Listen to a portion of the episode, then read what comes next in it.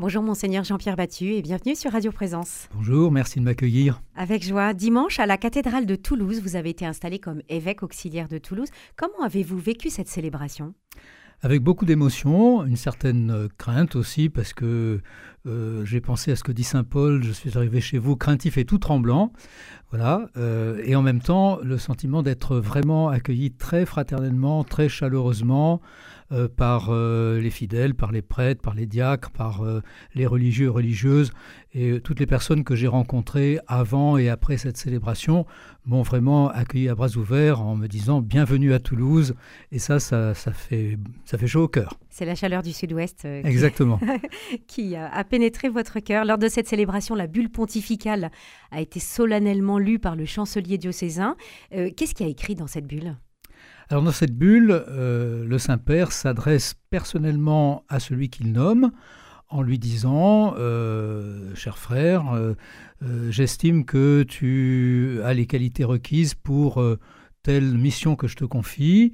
Et à partir de ce moment-là, lorsque la bulle a été lue solennellement, eh bien, euh, c'est une sorte d'officialisation de cette, de cette mission, même si elle débute euh, à partir du moment où la nomination est connue par l'intéressé. Oui, vous, n'avez pas commencé à travailler dimanche en fait. Mais c'est une relation, euh, c'est pas une relation administrative, c'est une relation vraiment personnelle entre l'évêque de Rome et tous ses frères évêques dans le monde, et c'est ça qui est très très impressionnant, très touchant dans, cette, dans ce texte. C'est un texte personnel adressé par quelqu'un à quelqu'un d'autre. Mhm. Et une marque de confiance. Et une marque de confiance aussi, bien sûr. Mhm. Vous étiez jusqu'à présent, monseigneur euh, évêque de Blois, une charge pastorale à laquelle vous avez renoncé pour raison de santé. Vous arrivez maintenant à Toulouse, vous allez seconder monseigneur Guy Kerimel dans l'administration du diocèse. Quelles vont être précisément vos missions? Alors mes missions, il y en a qui sont déjà définies et d'autres qui sont en voie de définition au fur et à mesure que les choses vont se passer. Par exemple, comme mission déjà définie, je vais m'occuper du diaconat, donc la formation des futurs diacres, euh, l'appel, le discernement. Euh, diacre permanent ou les diacres en diacre permanent, Diacre permanent, une expression que j'aime pas beaucoup, mais on pourra y revenir. Euh, et puis le, suivi des diacres déjà ordonnés, qui sont, qui sont nombreux dans le diocèse de Toulouse, et les relations avec la province, c'est-à-dire les autres diocèses où nous travaillons ensemble, en particulier pour la formation des futurs diacres. Donc ça, c'est déjà défini. Et puis, il y a toute une série de responsabilités qui tournent autour de la formation.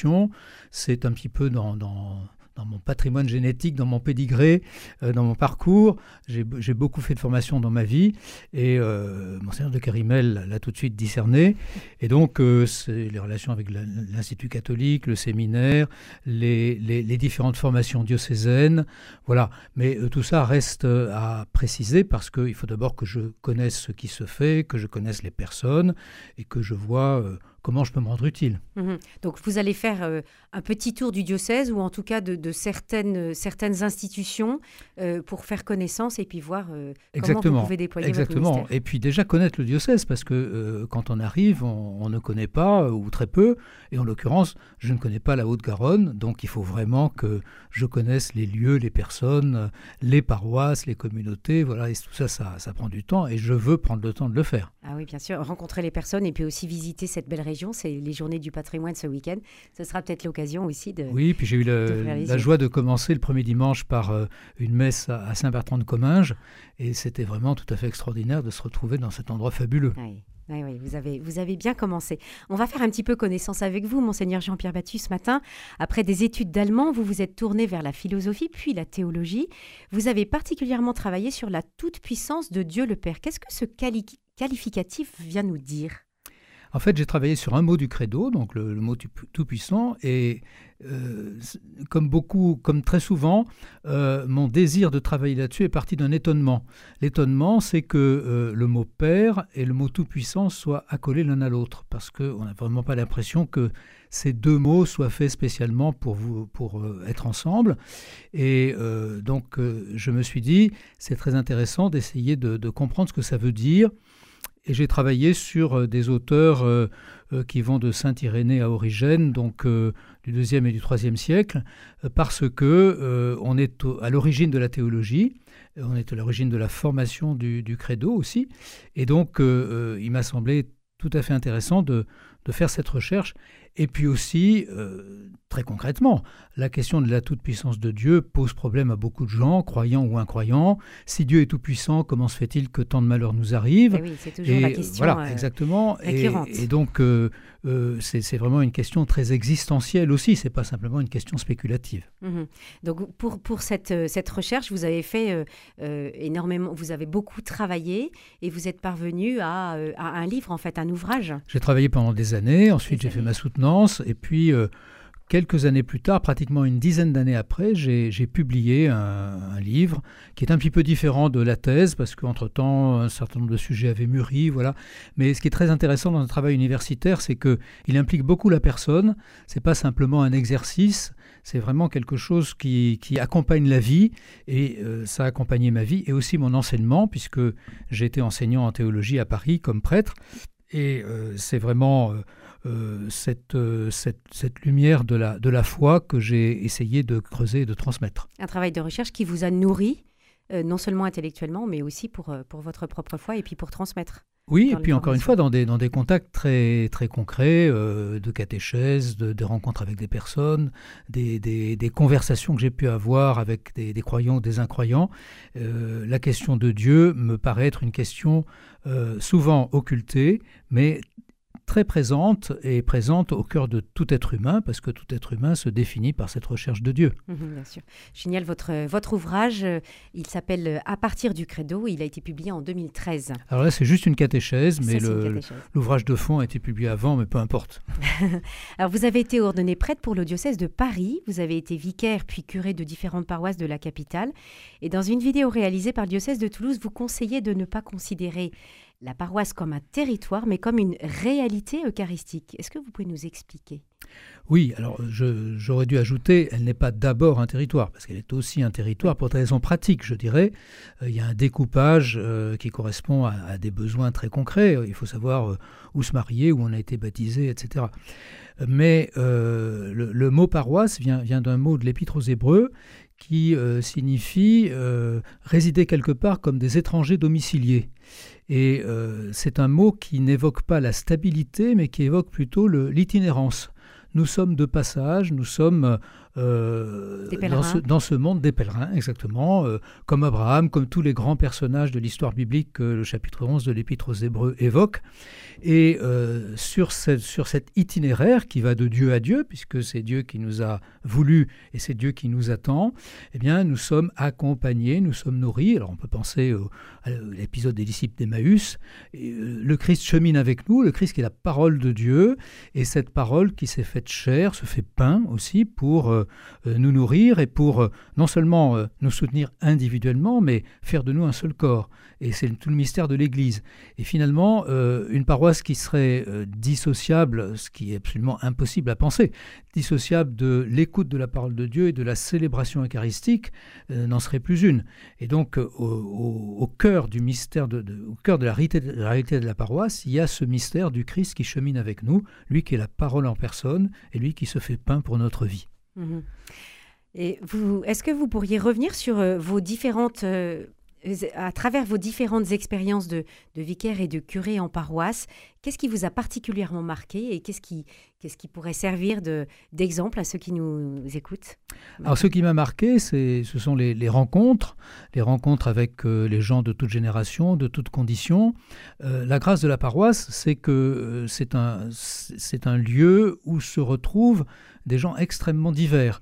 Ils ne se sont pas choisis, et là aussi c'est une, belle facette du mystère de l'Église. Nous ne nous sommes pas choisis, nous avons été choisis.